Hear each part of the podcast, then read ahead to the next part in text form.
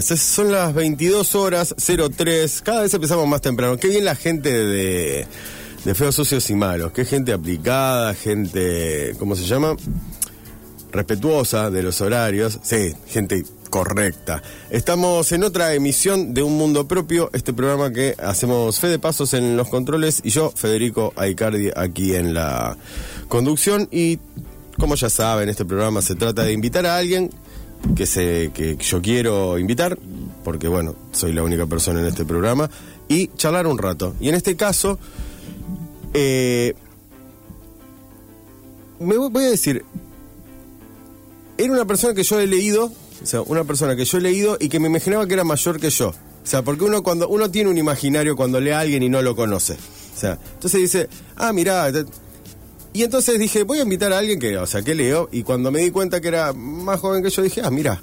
Mirá, qué, qué espíritu noble. Estamos con Diana Henderson, poeta de, poeta de la ciudad, podemos decir. Eh, sí, en, en realidad en- siempre digo que es más una cuestión identitaria que de geolocalización. Me Sí. considero entrerriana. Entrerriana, paranaense. Pe- Sí, paranaense. Eh, pero bueno, estoy acá hace, no sé, ya perdí la cuenta, desde 2007. Y ya 15, son 15 años. Como Sí, ya 15 pasado, años. pas- pasado los 15 años ya como, ya que te adopta. ¿Por qué te viniste acá, Rosario? Eh, porque quería vivir en otra ciudad, básicamente. Mm, sí. Porque, o sea, me vine a estudiar Sí. comunicación, que Comu- recién estábamos hablando, pero en Paraná también está la carrera. Sí. Y está buena, digamos, o sea que fue más como una, una intuición de, de querer pasar por una ciudad como con más... Más Eh, gente, más vida. Eh, sí, más, eh, sobre todo más actividades culturales. Sí. Eh, eso. En, en es- el- en ese momento. en ese momento, Que era como sí. una primavera. Claro, por eso digo, en ese momento era como una... ¿Y cómo? Porque yo me acuerdo allá en el 2007, era una primavera Sí, cultural. o arrancaba ahí, en realidad. Sí. O sea, no es que yo me vine con esa conciencia, porque, no sé, como ya de por sí decidir a los 18 años qué querés hacer Es mucho. un montón. Es mucho. Eh, pero bueno, yo soy como, tengo una relación muy, eh, muy constante y con la intuición Sí. y eso como nada, tomás decisiones que no sabes por qué y después te das cuenta Después verás. por qué. Sí. claro. Así que nada, fue eso, porque no conocía a Rosario. Había venido una sola vez, como en una etapa deportista de la adolescencia, A- y a había competir. pasado. Sí, sí, sí, ni Sí. siquiera conocía la ciudad, era como una idea de Rosario. Sí. Vine sin conocer. Pero la idea fue fue tuya, o sea, digo, no la idea de venir, sino quería- la, la construcción ide- ideológica de la Sí, ciudad. 100%. Sí, sí, sí, sí. Eh, sí, yo sabía que a Buenos Aires no me quería ir, me parecía un montón. Es un montón, sí. Eh, porque bueno, no dejo de ser como un alma muy provinciana, digamos. Sí. Eh, y, y bueno, nada, también la distancia, son tres horas. Sí, claro, Entonces, en el peor de los casos... Yo al eh, principio me volvía si quería Claro. todos los fines de semana, no sé, como... eh, así que bueno, nada, me parecía una buena una, buena Me ubicación. una interesa mucho esa, esa, le digo, la, la cuestión sería simbólica, de decir, bueno, me voy a Rosario, no conozco, pero tengo una idea como de, de un, un camino intermedio entre, o sea, el, digo, el, el monstruo de mil cabezas de Buenos Aires y Paraná que me quiero ir. Sí, si no estaba Córdoba, que yo tengo un Claro. hermano más grande que vive allá, pero no sé, me parecía muy lejos. Así que Rosario como se me presentó. ¿Y como qué te, una qué te encontraste acá? Eh, bueno, en realidad al principio... Porque entre lo ideal y la realidad, digo, ¿cómo fue ese...? Sí, igual... Sí, no, no, tampoco es que tenía una idea. Sí. La idea era venir. sí, la idea era venir, no sé. Eh, y, o sea, como desde el principio y hasta hace no mucho, en realidad como que tenía muchas amistades de otros lados, o sea, hasta hoy en realidad, ¿no? Eh, pero al principio eso, como por ahí vivías, no sé, en pensiones, como tus amigas eran todas de Mendoza, de San Juan, de Formosa, de... Claro. Eh, y bueno, eso pasa un poco también con las ciudades así como grandes, digamos. Sí. Eh, Más como unas Naciones Unidas, o sea. Claro, claro. Sí, hay mucho más intercambio, eso está bueno. Eh, y nada, después con el tiempo como fui en... Porque es como, en realidad es inabarcable la ciudad, o sea, toda ciudad es inabarcable. Sí. Eh, pero me encanta de Rosario que sigue teniendo como una dimensión, eh, sí, como transitable, como que, no sé, yo soy re de andar en bici. De vas- una punta a la otra. Podés ir a, cua- a cualquier lado en bicicleta, eso Sí. ya está re bueno. Eh, en Paraná, ponele, además, tenés las barrancas, como que es mucho subida, bajada, Ah, como es- que para alguien que le gusta andar en bici, una ciudad ideal. El tema del paisaje también yo soy como re apegada al paisaje fluvial y Sí. eso, que siguiera siendo ese paisaje familiar, Mm. para mí era re importante. Y después nada, como que en realidad vas a- haciendo tu propia ciudad dentro de esa ciudad, conociendo gente, armando proyectos y bueno, ahí como fue, ahí como me Ahí em- encontré, digamos. Ahí empezó la Rosario, sería la Sí. Rosario de Diana. Eh, ¿Cuáles fueron? Porque una cosa es venir a estudiar, o sea, que es más o menos como...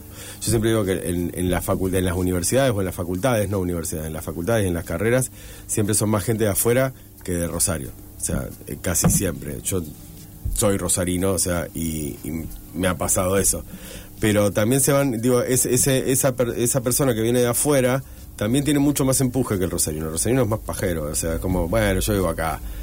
¿Cómo fue ir construyendo, digo, es- esa ciudad, esos, esos proyectos culturales, esa idea, digo, que vos tenías de venir a hacer, digo, proyectos culturales acá, cuando, porque era un, era un, en un lindo momento, que no es este, o sea, pero el 2007 había muchos lugares, digo, eh, había muchos lugares para, para, para Sí. ir. Igual me llevó un par de años, o sea, como en 2007 no lo encontré, digamos, lo encontré un poco más adelante. Eh, más te diría 2011. Mm. Eh, y sí creo ahora pensándolo que sí fue importante para poder armar eso, justamente entrar en contacto con gente más de acá, Mm. pero no sé, por una cuestión de, qué sé yo, de anclaje territorial, uy, Sí. que, que como por ahí el que viene de afuera, no sé, está más como en el aire. O que te abre a lo mejor, digo, te abre, o por lo menos te hace cruzar algunas avenidas.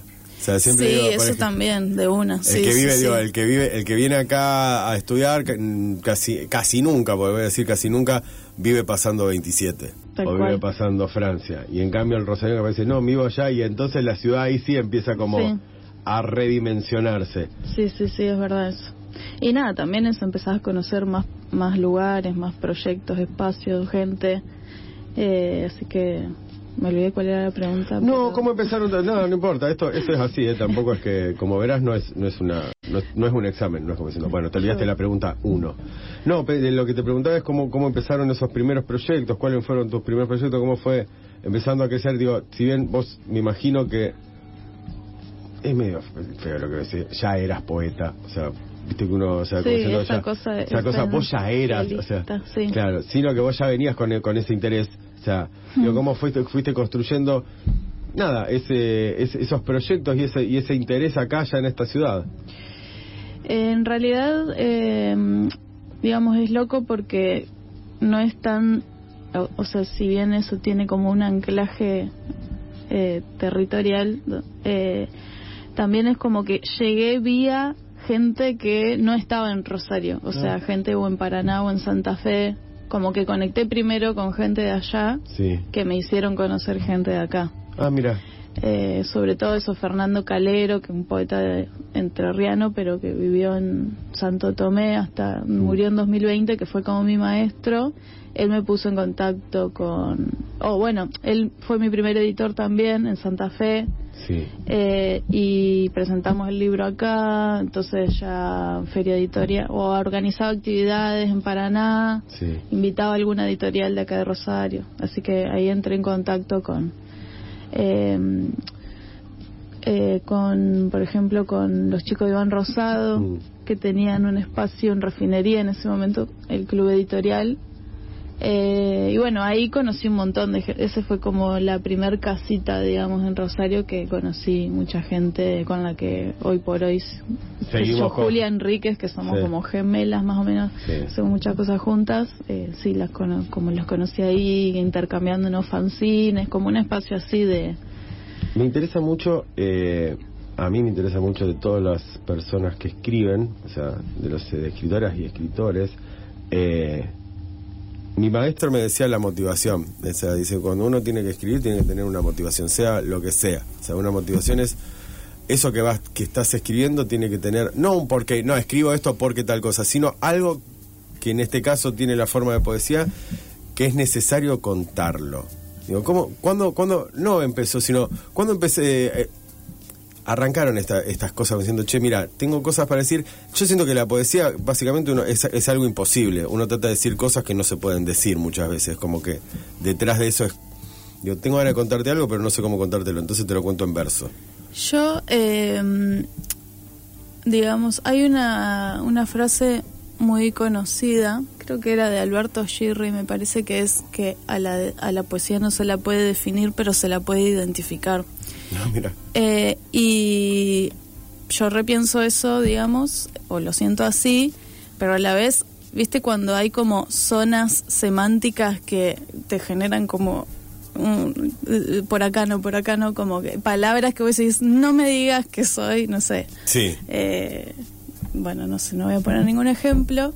Eh, eso, palabras que a uno no le, no le cierran en relación a, a alguna, algún concepto. Eh, y bueno, por ejemplo, de lo que acabas de decir, o sea, No te cierra no me cierra contar para nada, porque me parece que con la narrativa por ahí sí puede tener que ver, pero la poesía para mí no se trata de contar. Está- eh, igualmente no, eh, no, eh, no me molesta lo más mínimo que me digas, me molesta que haya dicho eso. No, no, Eso no, no, pero digo Es un esto- programa, sería eh, como corri- co- corrección friendly. No, no, no, por eso. Sí. Porque mi idea tampoco soy de corregir y justamente parto de esto de decir se la puede identificar, no se la puede Sí. definir porque nadie puede decir qué es y nadie va a tener la respuesta final de qué es la poesía. Mm. Eh, como punto de partida, digamos. Entonces Sí. no te podría corregir, pero digo yo como en esta, en este como en este eh, volumen que uno, volumen de significados Sí. que uno le va generando a las cosas, eh, esos, como hay palabras que sé que para Que mí no. no. tienen que ver con eso. Que bueno, eso, contar para mí no y decir para mí tampoco. Pero. No, no, pero no, está, está muy bien porque en realidad, ¿sabes cuál es mi embrollo? Es que no sé. Es que es muy es, muy difícil, es muy ese- difícil. eso que uno quiere expresar, vamos a ponerle... es- expresar es, una un palabra un poco más también. amable. Sí, tampoco me parece expresar. Es dificilísimo. Es dificilísimo porque vos, esto mismo que vos decías, yo sé de qué, qué quiero, qué quiero decir, pero no lo puedo, no puedo. Ahí está, es eso. es eso. Yo sé lo, o sea, y las palabras algunas veces, bueno, en este mismo, en, en este mismo caso, no existen las palabras para definir. Lo que pasa es que tiene que ver con la experiencia. Para mí Sí. hay, hay algo fundamental que, eh, que justamente, sí, para, para unos la poesía puede ser algo, así como para unos un poema se puede tratar de algo, Mm. eh, porque eh, como que el terreno de la poesía es la ambigüedad, la Mm. indefinición, la frontera. Por eso es tan difícil hablar y nos vamos acercando como así como al tanteo, digamos. Sí. Eh, pero bueno, digamos, es como... eh, se, es fácil también caer en, en, en- como en fundamentalismos, ¿no? Como Sí. o en esencialismos, tipo, la poesía no es de, de expresarme. Tampoco es que uno no se expresa en la poesía. Es como para mí, la poesía, eh, cada definición a la que se llega de la poesía es como sí, pero, sí, pero, o Es eso, no, pe- pero, no, no, pe- pero. sí. Eh, entonces, no es expresarse para mí, porque para mí un poema no es decir lo que siento o decir lo que pienso. Eh, porque no es algo que uno sepa de antemano tampoco, o al menos como yo lo vivo, ¿no? Como que también es muchas otras cosas, es una manera de conocer, de sa- uno aprende cosas escribiendo poemas Sí. eh, y bueno, mu- muchas cosas más. Te, te- a ver, está buenísimo esto porque, eh, nada, me hace pensar un montón de cosas. Eh, hay ciertas veces que uno eh, escribe, vamos a decir, escribe una cantidad. Yo muchas veces pienso que uno, eh, un- yo escribo, por- sería por am- amontonamiento. Escribís, escribís, escribís, escribís, escribís, escribís, escribís, escribís, y en un momento te das cuenta de que hay algo que atravesaba absolutamente todo eso que escribías, y eso mismo no lo podés pensar previamente. Tal cual. Es como, sí, no, no es que voy a escribir sobre, o sea, eh, no sé, eh, la fragilidad, de, la fragilidad de, de- de la vida, o sea, digo, Claro. pero es decir, bueno, la fragilidad de la vida es, sino que te das cuenta después de, de- de- de una cantidad de cosas que eso te estaba atravesando en ese momento. Sí. Eh, y entonces entiendo esto que vos decís, que no tiene que ver con decir lo que siento, porque ni siquiera yo sabía que era lo que estaba pasando. ¿Qué te, o sea, y esto sí me interesa. ¿Qué te pasa cuando te encontrás con que, o sea, con eso, con que un poema te está demostrando algo que vos no tenías ni idea que te estaba pasando en ese, en ese momento? O sea, como este, esta cuestión casi simbiótica de entre, o sea, vamos a decir, uno es que, no vamos a caer en esa, uno escribe el poema o el poema lo escribe a uno. O sea, pero sí, esa cosa como, algunas veces uno se descubre en eso. Eh, sí, puede ser.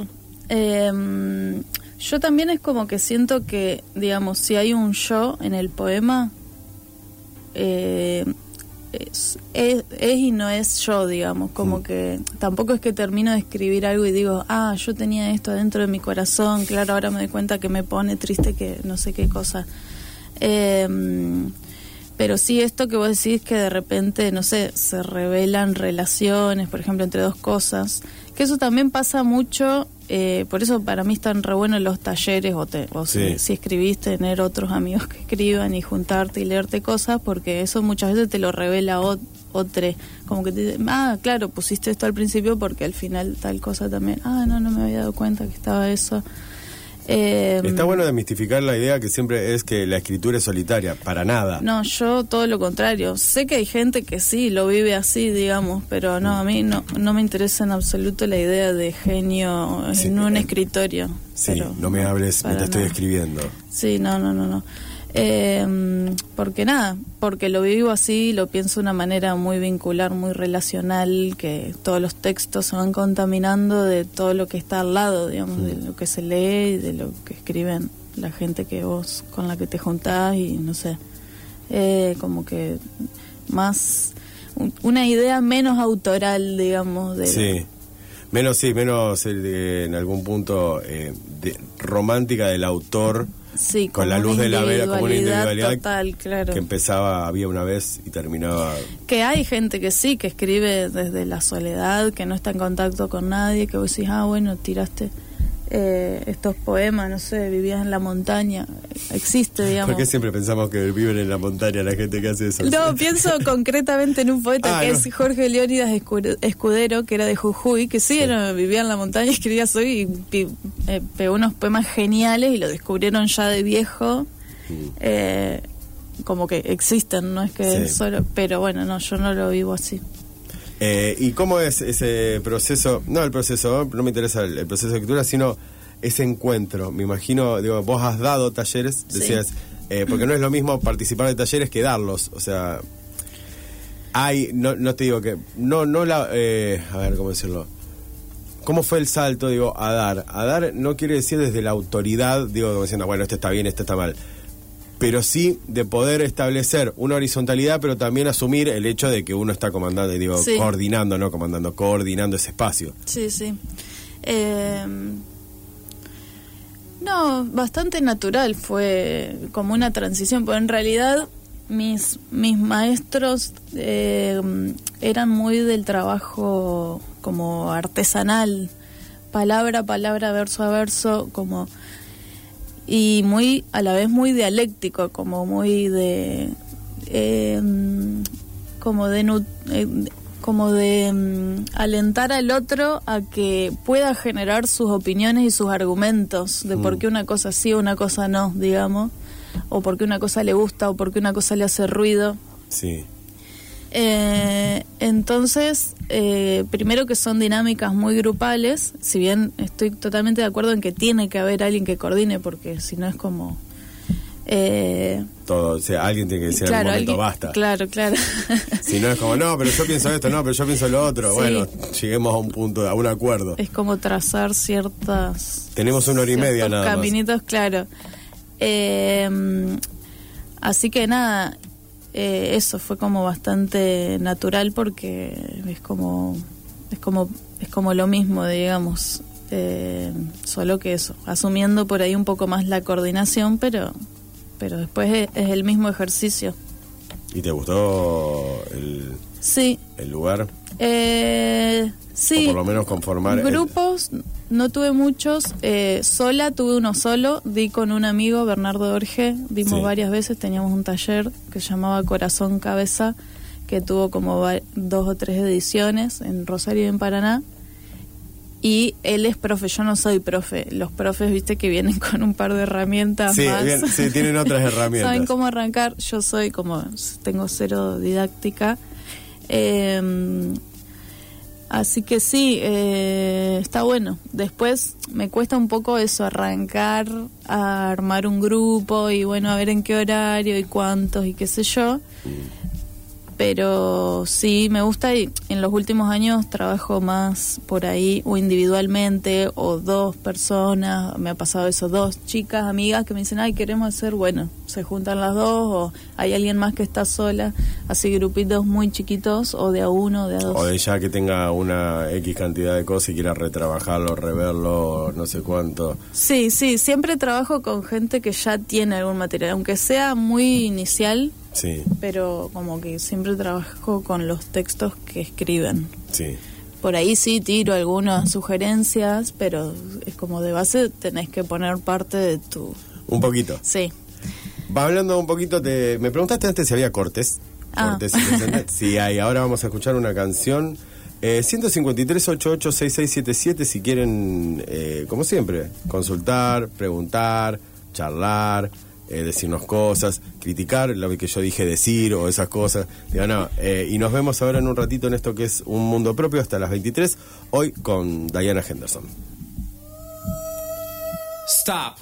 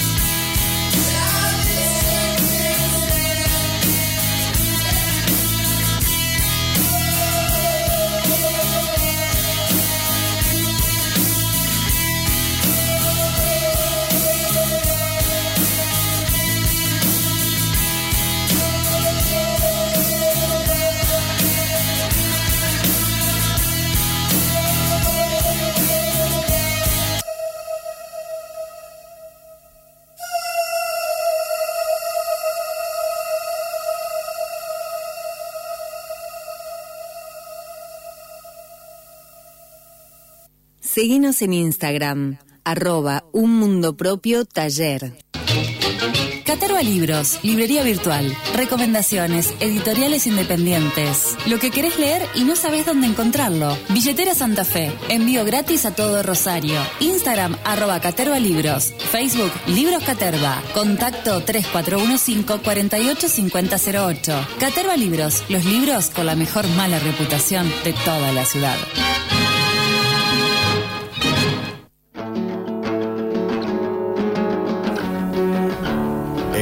Estábamos charlando fuera de aire. Mañana es el cumpleaños de Diana. Sí, ¿no? ahora después de las 12. Después de las 12, Un claro.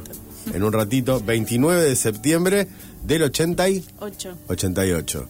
Eh, entonces yo dije, ¿cuánta juventud? Y vos me dijiste, me acordé de algo que quería. No, que al principio cuando decías eso de que te imaginabas a alguien más grande, Sí. me acordé que cuando saqué mi primer libro, que tenía, no sé, 23 o 24, eh, Claudia del Río, una artista de acá de Rosario, Sí.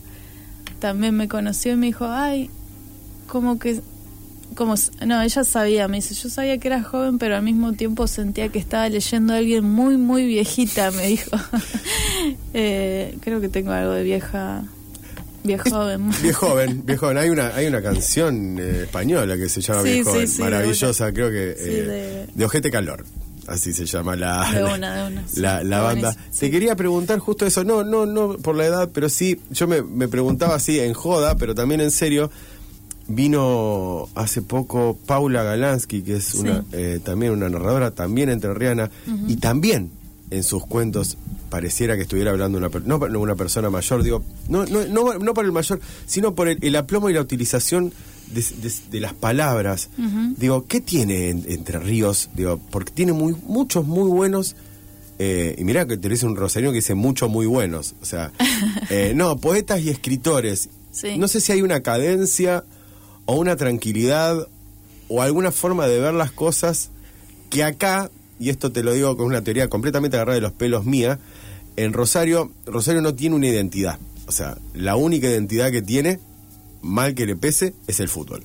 O sea, Mira, ujú. Después no somos ni medio inmigrantes, medio como una ciudad pequeña, no somos Buenos Aires, no somos Córdoba, no somos capital, no somos, no somos.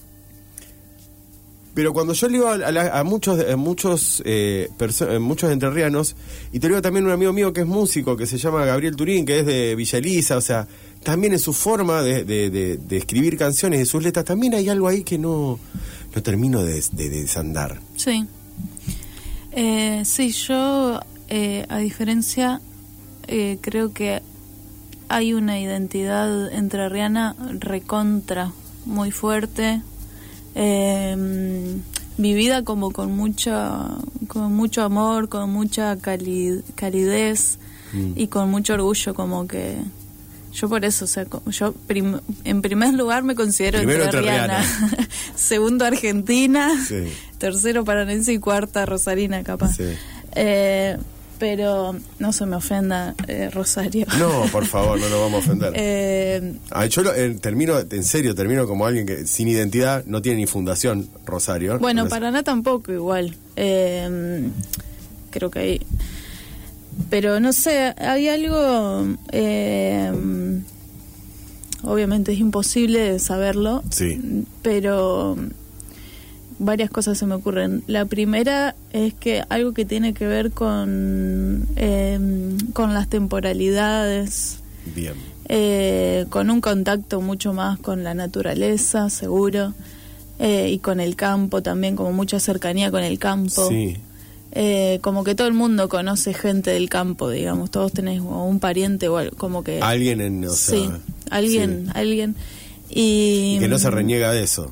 O sea, no, es que está como integrado, como que Sí. incluso em, yo siento que en Entre Ríos, eh, es- o por lo menos como el- lo viví yo, Sí. donde crecí, qué sé yo, se admira a la gente del campo. O sea, para mí, yo mi abuelo era del campo. Para mí Mirá. la gente del campo es la gente más sabia, pero por lejos. Eh, em, Acá, acá los, tra- los, los tratamos como sojeros o. No sé, Claro. digo, algunos están, ¿eh? No, no es que los tratamos como, están esos, están. Pero Sí, es como una sí. más pampa gringa, o sea, la- Claro, la, no, Santa no.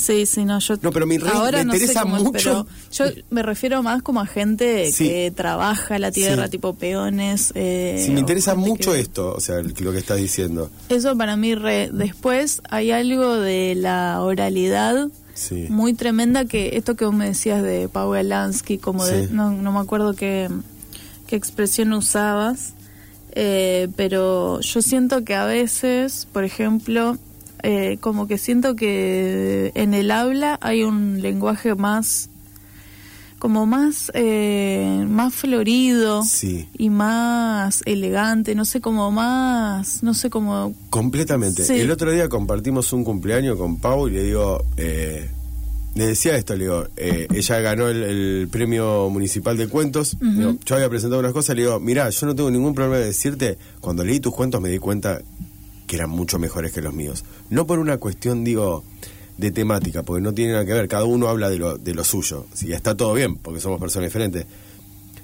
pero había una sensación de trabajo, no, no de trabajo, de, de amabilidad, digo, y de, Sí. y de, y de que eso tenía, tiene que ser así. Hay, hay, un, hay un cuento en particular que tiene que ver con unos pececitos y una, Sí. una pareja que se reencuentra después de mucho. Y yo le digo, eso es bellísimo y parece que fuera fácil. Y cuando las cosas parece que fueran fáciles porque son muy complicadas. Pero digo, en, es- en ese tratamiento también lo, he- lo he visto en tus poemas, esas cosas como parece que fluyera. Ujú. Yo sé que, o sea, lo sé, o sea, que eh, cuando, cuando algo parece que fluye porque hay mucho laburo detrás para que parezca que fluye y para que fluya al final. Pero nadie está como trrr, escribiendo eh, de punta a punta. Pero sí hay algo en, esa, en eso que vos decís, en la amabilidad de las palabras, el sonido de las palabras que se utilizan, algunas veces son más amables que eh, una escritura a lo mejor más recto dura o a lo mejor impostada y tratando de ser amable, o sea, de lo que es un rosarino, que todavía no sabe muy bien para dónde ir. puede ser Em, A mí me alucina eso, o sea, porque lo veo así como, como, como lector. Yo, por ejemplo, eh, mi abuelo, eh, otro abuelo, Sí. que vive en Villaguay, eh, que es como la ciudad que está bien en el centro de Entre Ríos, él eh, fue tipo perito mercantil, o sea, como re otro palo, pero bueno, en un momento ya de viejo flasheó con las in- los inmigrantes belgas, qué sé yo, Sí. y se puso como a recolectar historias y yo lo ayudé en un trabajo que él hizo como unos libros donde recopilaba, bueno, como toda la historia de la inmigración hasta ahí, hasta Villaguay. Sí. Entonces hicimos mucho trabajo de que él me dictaba y yo le escribía. Y él se considera a sí mismo como una persona inculta, digamos. O sea, no, en su casa no hay biblioteca, por ejemplo, que él piensa que no leyó nada. que- y tiene una, o sea, una perfección Sí. sintáctica, una riqueza del lenguaje que es impresionante. Y en el propio, en la propia manera de hablar eh, eh, o de contar cosas oralmente, Sí. Hay como todo un rodeo eh, de la cosa, no se va hacia la cosa, es como toda una forma de expandirse en la conversación. Y después otra cosa, eh, bueno, yo siempre como separo un poco no Lo- la- el trabajo de la narrativa con el trabajo de la poesía, en el caso que vos de- ah, nombrabas de Pau Galansky, pero bueno, ella también leyó mucha poesía y eso se como se nota como la influencia de la poesía en su cos en su Sí, en la narrativa su narrativa. Eh, y creo que también eso es otra cosa que por ejemplo Juan L siento que es una figura muy que todo el mundo la conoce digamos que por lo menos el, el poema de Me atravesaba un río, me atravesaba como que es de la cultura popular. Sí. Eh, y bueno, y eso de alguna manera también te, te moldea, digamos. Eh, y también si, si, si digamos, si, si logra peregnar en, lo, en la cultura es porque la gente tiene una sensibilidad hacia, para mí, hacia ese paisaje Sí. eh, que Juan L. como que trabajó con tanto detalle, digamos. Entonces, eh, Sí, me, me, me interesa, va, por lo menos me... O sea, que me gusta mucho eh, esta idea de, nada, de la narración oral, digo, que es otro, es otro mambo completamente diferente, pero esto, ¿no? De, de poder, de, de narrar oralmente algo y esto, y, y expandir, eh, digo, el- no es como, no, fui al kiosco y volví, No, no, sino no. que en ese, en ese, en ese ir y venir pasaron un montón de cosas que, lo que, que tiene que ver más quiero que también con la tranquilidad, o, la- o- no sé, hablo de tranquilidad, pero puede ser con la capacidad de contemplación, o sea, ¿no? De poder ver algo más, de que cada cosa que está sucediendo, eh, si bien uno después también lo va poniendo como en relieve, tiene su, su, su importancia. No sé qué ha pasado, yo, yo lo, lo- lo comparo porque lo que tengo a mano es Rosario. Mis abuelos no, no eran ni de acá ni de allá, o sea, eran o sea, rosarinos, digo, rosarinos pero del puerto, algunos eran medio italianos, otros no los conocí, digo, era como un cambalache esto. Claro, ya Todavía muy urbana, una cultura muy urbana. muy urbana, muy urbana y rene- que reniega, o sea, y que en ese, digo, mira, por eso esto no termina siendo una entrevista, termina siendo como un ping pong, Eh, que reniega por querer parecerse a las grandes urbes de la parte que no la hacía urbe. O sea, es como diciendo, nosotros vamos a negar absolutamente todo lo que nos haga parecer a esto, a que eh, a, lo, a lo rural, a lo campestre, no somos así, no existe, no hay nada. Y lo vamos a hacer. Eso después se heredó y entonces no sabemos qué hacer. O sea, porque no podemos eh, escribir el tango, no sé, el tango de la boca, porque no es esto. Claro. Y entonces queda ahí como en un buscándonos o allá tratando de encontrarnos en Como cier- muy en el medio de la autopista, tipo. Claro. No, y no sé si te habrá, si, si, si, si habrás visto ciertos mitos rosarinos que ni siquiera son mitos, o sea, son como una, así como medio agarrado de los pelos. Eh, y me interesa mucho por eso, digo, poder, o sea, hablar con gente que venga de otro lado y que esto me cuente un poco las experiencias. Eh, yo, eh, sí, está, está buenísimo eso. Eh, también, no, no sé si he hablado mucho con rosarines que me hablen de la identidad rosarina. Eh, y nada, también pienso como en una diferencia que para mí, por ejemplo, el rosarino, no sé si tiene una tonada, o sea, obviamente tiene un modo de hablar muy característico, pero no sé si le diría tonada. No. Eh, y hace poco, eh, María Teresa Andrueto Sí. eh, me, eh, me dijo que, que algo que después como que resulta casi una obviedad, pero hasta que te lo dicen es muy fuerte, como que en realidad las tonadas son el resultado de la resistencia de la lengua oprimida frente a la lengua opresora. Claro. Entonces, en cada tonada que vos encontrás en cada zona, abajo de eso está la lengua oprimida, digamos. En el caso de Entre Ríos, bueno, había muchos pueblos originarios, pero creo que el guaraní se- y el... Me va a matar Monty, está acá afuera. Eh, y el, bueno, el chaná o el charrúa, no sé. Eh, pienso en el guaraní porque hay como una... Hay como un tono que se hace- si vos te acercás a Corrientes se Sí. intensifica, pero a la vez se mezclan otros también. Sí. Eh, y siento que eso está, que también obviamente es súper reprimido y, y lavadísimo culturalmente, eh, pero yo creo que está como que está en el, en el ADN, digamos, como que, no sé, hay, hay- quizá eso, una manera de relacionarse con la naturaleza que tiene que ver con esa cercanía que yo, Sí. por lo menos ahora en el último tiempo lo siento un poco más así, o quiero ir más hacia Más hacia ese lugar. hacia ese- a recuperar esas esos conocimientos que hemos perdido. Eh, ¿Y cómo, cómo te estás acercando nuevamente a, digo, no sé si nuevamente o cómo te estás acercando a eso ahora, digo, ese- ese- esos conocimientos? Hay algo, hay mucho de, de retomar, eh, hay mucho ahora de retomar la historia familiar, o sea, y, en eso retomar también lo que somos, y hay mucho también de en esa historia familiar, son los lugares también, eh, y tiene que ver también mucho la cocina, en, o sea, digo, la, la comida, pero digo, ¿cómo, cómo, cómo te estás encontrando en esos lugares? Eh, no, o sea, es súper complejo y muy, nada, todo lleno de contradicciones y de hipocresías y todo, de todo un poco.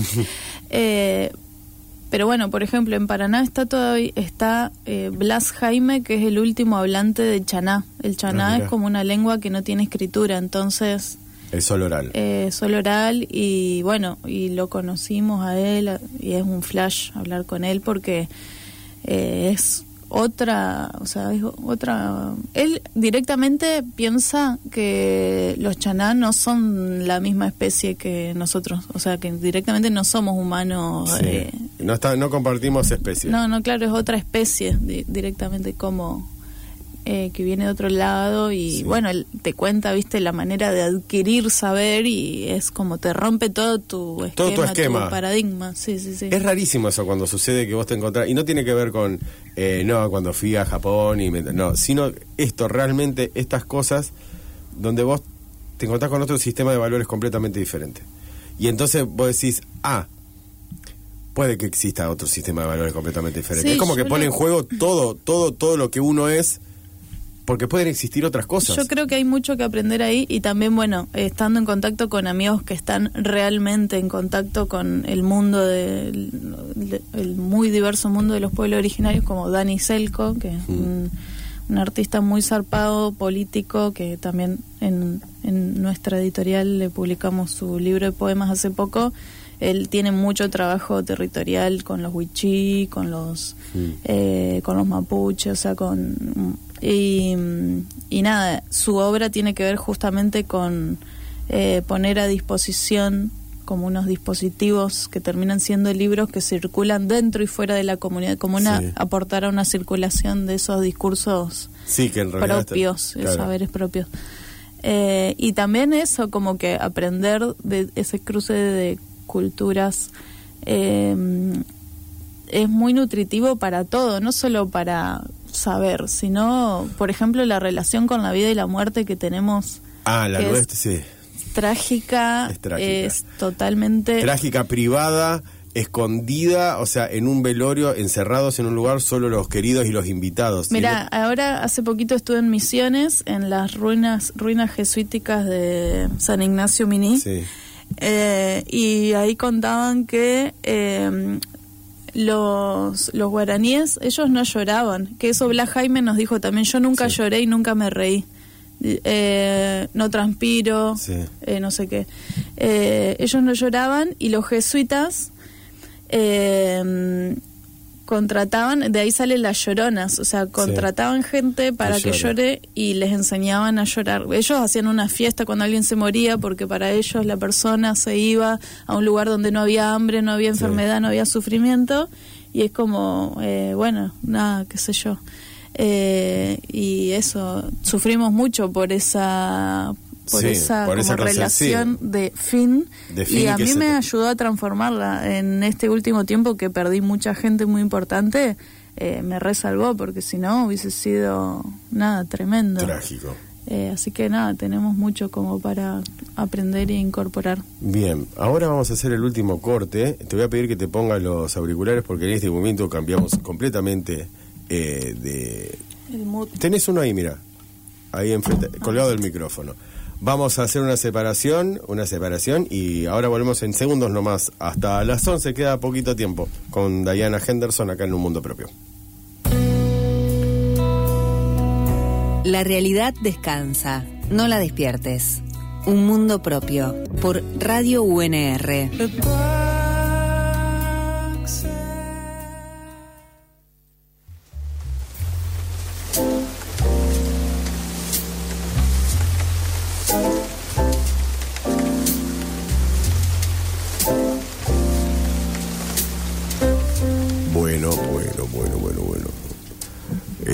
Escuchan este programa seguido saben que en este momento yo pongo esta cortina así lluviosa, yacera, simplemente para cambiar la voz y poder hablar de esta forma. Y Yo creo que la gente que hace radio tiene que hacer, este tipo de cosas, ¿no? Pero a su vez tuve que encontrar una excusa para que con los invitados no quede simplemente como un tipo que cambia la voz, sino a los invitados sí- preguntarles algo, y en este caso, Diana, ¿qué te enamora aún de la vida? Eh, Ah, eh, no sé la espontaneidad la sorpresa la sorpresa. Últimamente, aunque no lo creas, los últimos invitados dijeron la oportunidad, la sorpresa, la espontaneidad. y el No- misterio también Bien. Mm, Viene a, a colación también de lo que estábamos hablando antes, digo, eh, me imagino que esta, este interés por empezar a, no voy a decir descubrir porque es muy colombino, sino por eh, encontrar, o sea, o por encontrarse con estas culturas, digo, que no son las nuestras, debe tener que ver también con eso, con, con abrirse al hecho, a la posibilidad de que lo nuestro no es la posta. Que sí son las nuestras, justamente. Sí, que son las nuestras, en realidad es que, o sea, no las importadas, sino las las que eran originalmente Sí, o bueno, nuestras. somos me- una mezcla de ya de todo eso, digamos, como que o sea, somos parte de- del problema. Eh, pero sí, o bueno, en esta como en, en esta necesidad de reconectar con lo natural que tenemos ahora, que se está prendiendo Sí. fuego todo, Todo. eh, que también eso, eh, justamente el problema eh, es que nos seguimos pensando separados de, de eso. Sí, que nos sentimos, a ver, yo creo, siempre digo, a, nivel de la ficción, si alguien te viniera y te dijera, mira, Diana, vos sabés, tengo eh, una historia, se trata sobre una ciudad donde después de dos años de pandemia prenden fuego todo lo que está enfrente y, eh, hay, y, y en las noticias hay tiros, tiros, tiros, tiros, tiros, vos le decís, para un poco, elegí una de todas estas. Sí, sí. Pero nos creemos todavía que, o sea, por ejemplo, que las islas, o sea, las islas no son la continuación de Rosario, de Santa Fe, de esto, de lo- sino que son las islas. Se queman las islas, básicamente se está quemando todo. Sí, sí. Y mientras escuchás un político y dicen, no, no ven, hay una gran oportunidad de hacer un rascacielos, el segundo rascacielos más alto del- de, la Argentina, y decís, ¿en serio? O sea, y no te hablo, yo no soy un tipo muy, o sea, como digo, eh, nat- eh, nat- naturista que sepa mucho de eso, pero hasta miro, ¿en serio me estás hablando de un rascacielos cuando todo se prende fuego? No sé qué nos ha pasado. No, yo tampoco. Digo, pero no, no llegamos a un, a un nivel de como de ridiculez que ya parece hasta inverosímil. Sí, es que es, es como un callejón sin salida. Si te, bueno, no, o sea, quiero pensar que hay como esperanza, pero está, ya está todo muy hecho, hecho mierda. Sí. ¿Qué te pasó cuando, o sea, digo, a una persona, como decías, que, muy relacionada con lo fluvial, cuando literalmente, yo te puedo contar lo que pasó a mí, en un momento sentí eh, que estaba viendo Game of Thrones, o sea, cuando veía todo el fuego enfrente, y no, no el humo, sino el fuego, o sea, el fuego, digo, bueno, esto es lo único que lo he visto en películas, digo, posapocalípticas, lo he visto en Game of Thrones, digo, si viene un dragón, digo, y tira fuego por todo eso, no me va a sorprender, a esta altura ya no me va a sorprender.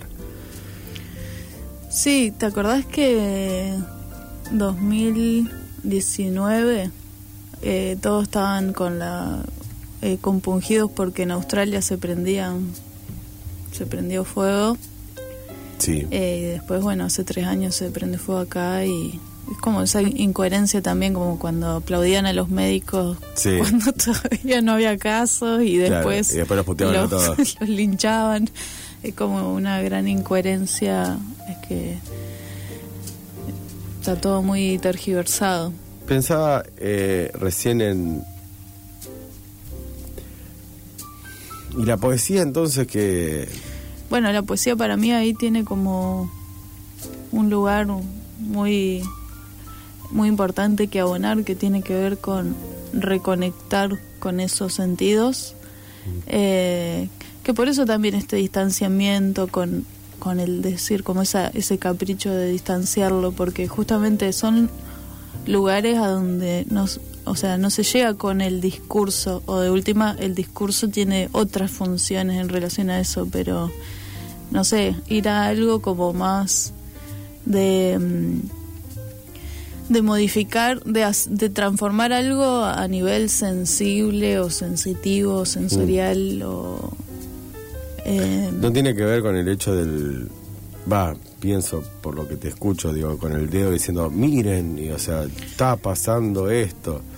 O sea, todos miran y está pasando eso. A ver. Sí, y que además de eso, si ya hay discursos dando vuelta que ocupan ese lugar, o sea, por ahí eso, si no lo hubiera, pero a veces hay como, la poesía está como en contacto con todo lo que suceda a nivel de lenguaje, porque además de eso, el, el lenguaje está en todo, eh, o la lengua está en todo, eh, pero bueno, es como que también se va transformando y modificando en contacto y en diferenciación con esos con las cosas que están en las palabras que ya están en circulación articulada de cierta manera.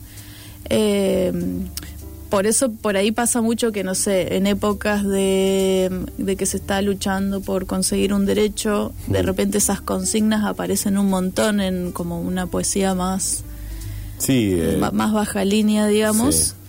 por esa contaminación que se da. Pero bueno, Mm. después la poesía tiene como que hacer otro trabajo que es de eso, de, de construir otro espesor eh, y de a- hacerse los modos de llegar a, a, a las personas o a, sí.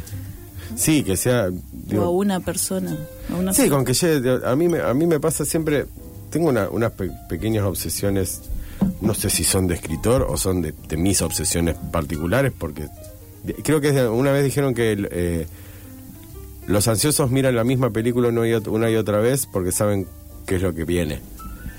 Yo que quiero decir que no, digo, me gusta leer, por ejemplo, el mismo poema una y otra vez, una y otra vez, no porque sé lo que viene, porque todo el tiempo le estoy encontrando algo. Me pasa hace ya varios meses con El Guardián del Hielo, de Watanabe.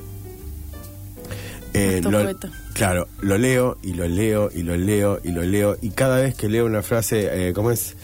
Ama rápido, me dijo, no se puede ver lo que tan rápido fuga. O sea, yo pienso, digo, ¿qué esto? que- Porque dijiste la palabra espesor, digo, ¿qué espesor que tiene ese verso? Digo, o sea, porque estalla en miles de pedazos y no tiene que ver con lo que. y esto que ahora sí, dice, no tiene que ver con lo que quiso decir. Porque anda a saber si quiso decir algo. A mí no me importa. A mí, cada vez que lo leo, me pasa que todo el tiempo me está diciendo algo nuevo. Sí, es que es como un contacto químico con la subjetividad con la que se pone en contacto, el momento, eh, la época. Un poema a veces se retransforma con lo que las cosas que pasan, digamos, en la sociedad o lo que sea. Eh, eh, ay, me olvidé lo que iba a decir. Ah, no, y después yo pienso, por ejemplo, sí, yo eh, Daniel García Helder, que es como Sí. uno de mis recontramaestros, él como re practica y recomienda esto de volver a leer los libros, que a veces eso es como eh, la poesía como tiene otra temporalidad, tanto en la escritura como en la lectura, porque vos podés leer un solo poema y listo, y cerrar el libro y volver a agarrarlo dentro de cuando Sí. sea, o si que te copás, podés leer un libro entero seguido, o sea, como dependiendo qué, puedes volver a leerlo como vos decís. Eh, pero bueno, es como te lleva a ese momento una temporalidad distinta que decir, no sé, esas novelas de entretenimiento que Sí. decís como que es como lo mismo ver una serie al final, porque es como te la devoras Sí, es como... eh, lo- y listo, y hay- pasás a la siguiente. Es como una práctica más de que... es- Voraz. O Sí, sea, sí, es como... sí, es, sí. eh, tengo, eh, de algo que se consume. En cambio, como para mí el poema es como más algo de eso que se experimenta y que... que tiene que tener su momento, digo, su momento y su lugar, digo, no es eso mismo, no es muy poca gente se lleva un libro de poesía a la playa. O sea, digo, como Claro. decía, porque es, en o realidad bueno, alguien que le gusta estar ahí Que le gusta- muy muy- conectado con... con el agua, eso, pero bueno si no es, eh, llevarte la novela Pero que no está- es entretenimiento, o no... No es entretenimiento. No. no. No, es entretenimiento. Estaba pensando, eh, hay una directora de teatro de acá de la ciudad, a la cual quiero mucho, se llama Romina Masadiarro, eh, que me decía, dice, eso es milanesas con papa frita, dice. Está buenísimo, dice. ¿Te lo comes? Dice. Pero es no, no deja de ser milanesa con papa frita. Es algo que vos pasa, pasa, pasa, dice, no te lo vas a recordar. Y se da mucho, hay una confusión, y ya nos vamos a tener que ir pronto, pero hay una confusión mucho entre eh, hoy en día, no, por suerte la poesía ha quedado por fuera de la discusión, pero entre sería la buena literatura y también la literatura de consumo. O sea, hay muchos exponentes que están, que son muy buenos, muy buenas, en este voy a decir porque la mayoría son mujeres, muy buenas escritoras, pero que no dejan de ser for sport, o sea, eh, que es como una, una hamburguesa de McDonald's, sería como la hamburguesa premium de McDonald's. Sí, que a veces no es tan fácil de diferenciar esto para acá, esto para allá, pero sí que ya eh, cuando entras en un mercado, ya eso también modifica tu forma de producir, digamos. Absolutamente. Eh, Porque estás pensando en que salga la serie, estás pensando en que salga la película, estás pensando en que salga tal Sí, cosa. habrá de todo, ¿no? Pero bueno, es como sí, es como un modelo de producción que se impone, como de alta rotación, le dicen, que es como las las grandes eh, conglomerados editoriales que tienen como el 70% Sí, de todo. de todo, eh, o más en realidad, eh, la lógica es sacar una novedad detrás de otra sin parar y... Sí, ahora es la tuya, mañana es la otra, mañana es la otra, Sí. mañana es la otra, y todos más o menos hablan de lo mismo. Bueno, Bueno. hemos llegado al final, hemos llegado al final. Como siempre, yo me hubiera quedado, o sea, justo, digo, me hubiera quedado charlando un más, pero por suerte dura una hora porque si nos quedamos después tenemos eh, la problemática de, que- de caer en el silencio absoluto, que en la poesía está bien, pero en bueno. radio es un crimen. o sea, quedarse callado en radio es un crimen. Diana, te agradezco un montón que hayas venido. No te conocía, Bueno. solo conocía lo que habías escrito. Realmente ha sido un gusto poder haber charlado con vos y por sobre todo el tema, me voy a quedar pensando en esta cuestión de, en algo que en algún momento te preguntaré que tiene que ver con la- el, el lenguaje, digo, el lenguaje, ese lenguaje oral que, que vos me decías, eh, cómo aprenden el, el, el mundo, o sea, qué forma, digo, nosotros decimos árbol que es árbol, digo, pero en otros lenguajes cómo se hacen del mundo. Pero eso quedará para otro momento. Hasta aquí hemos llegado, ahora viene la gente de vino de conversación. Eh, había un mensaje que decía que buena invitada, gracias por invitarla al programa. Eh, de nada, así que nos vemos el miércoles que viene. Estoy a la vuelta de un gran artista de la ciudad que se llama Hugo Cava, eh, artista, de, artista de la ciudad y a su vez tiene un, en el Instagram le saca fotos a unas comidas hermosas que hace y como es muy buen fotógrafo te dan más hambre todavía. Así que capaz que el miércoles que viene venga. Esto ha sido todo por hoy. Nos vemos el miércoles que viene en esto que ha sido un mundo propio. Gracias Fede. Nos vemos el miércoles. Estás en Radio Universidad 103.3, Radio UNR. Vamos a la tanda y enseguida volvemos. Estás en Radio Universidad 103.3, Radio UNR.